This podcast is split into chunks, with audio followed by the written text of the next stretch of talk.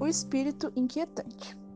Na infância da minha avó, meu bisavô tinha um centro espírita, onde muitas pessoas o procuravam para lidar com espíritos que os atormentassem.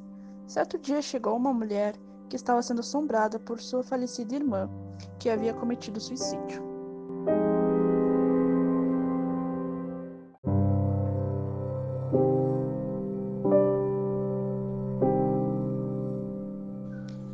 Acordo com a mulher, ela tinha sonhos horríveis e escutava a voz de sua irmã, até mesmo no silêncio total. E sempre era ela cobrando algo dela. Eu não sei ao certo, mas se levar para o lado das pessoas que acreditam nisso,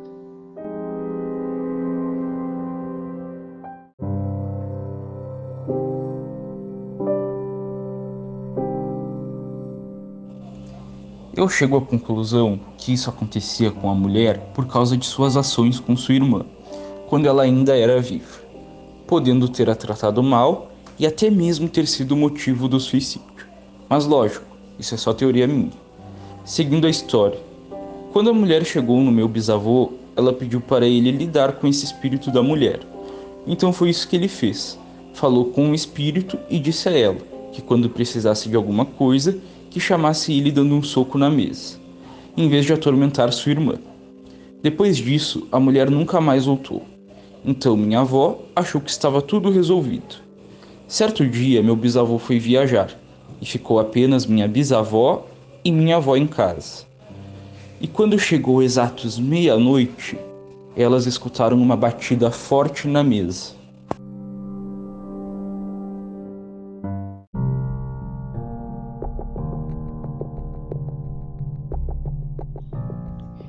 E sem saber o que fazer, ficaram longe do cômodo tremendo de medo, pois não sabiam como lidar com o espírito. E minha bisavó só sabia xingar meu bisavô de tudo que é jeito. Então, até meu bisavô voltar de viagem, o espírito ficou enchendo o saco delas, assustando elas, e quando ele voltou, meu bisavô lidou com o espírito e nunca mais ela voltou.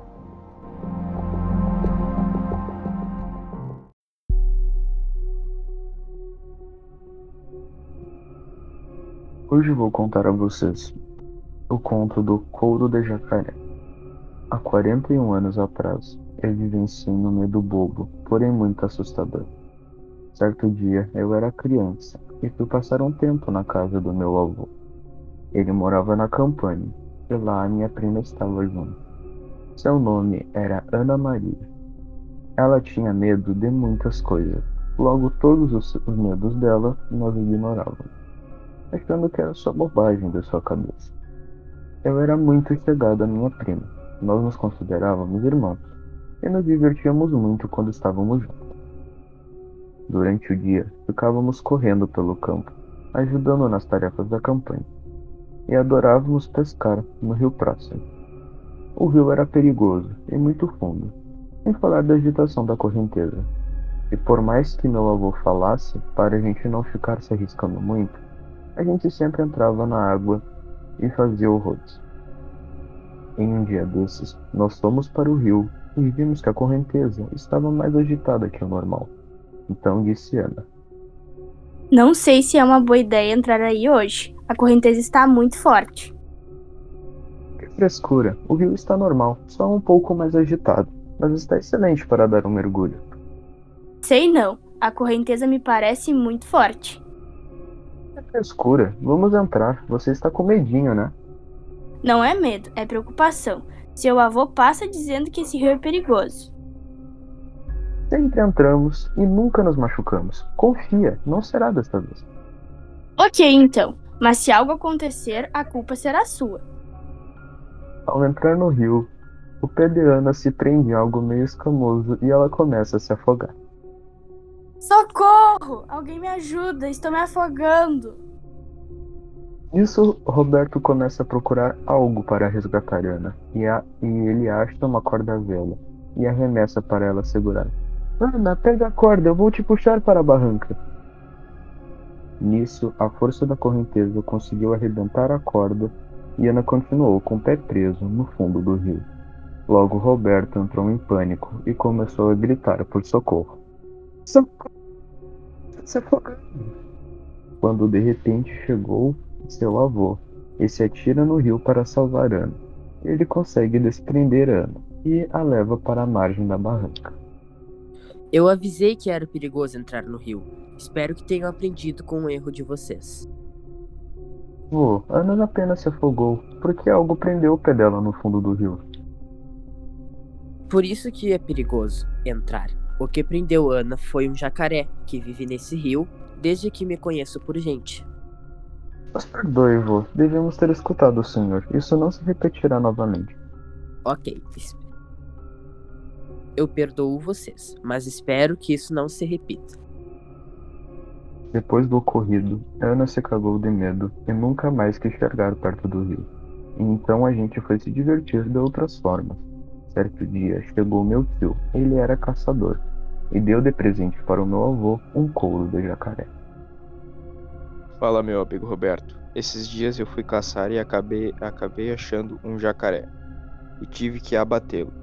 E para não desperdiçar, resolvi aproveitar a sua carcaça. E me lembrei que você gosta desses artigos de caça. Então resolvi lhe presentear com esse couro de jacaré. Muito obrigado, compadre. Sempre admirei as suas caçadas. E agradeço imensamente o seu presente.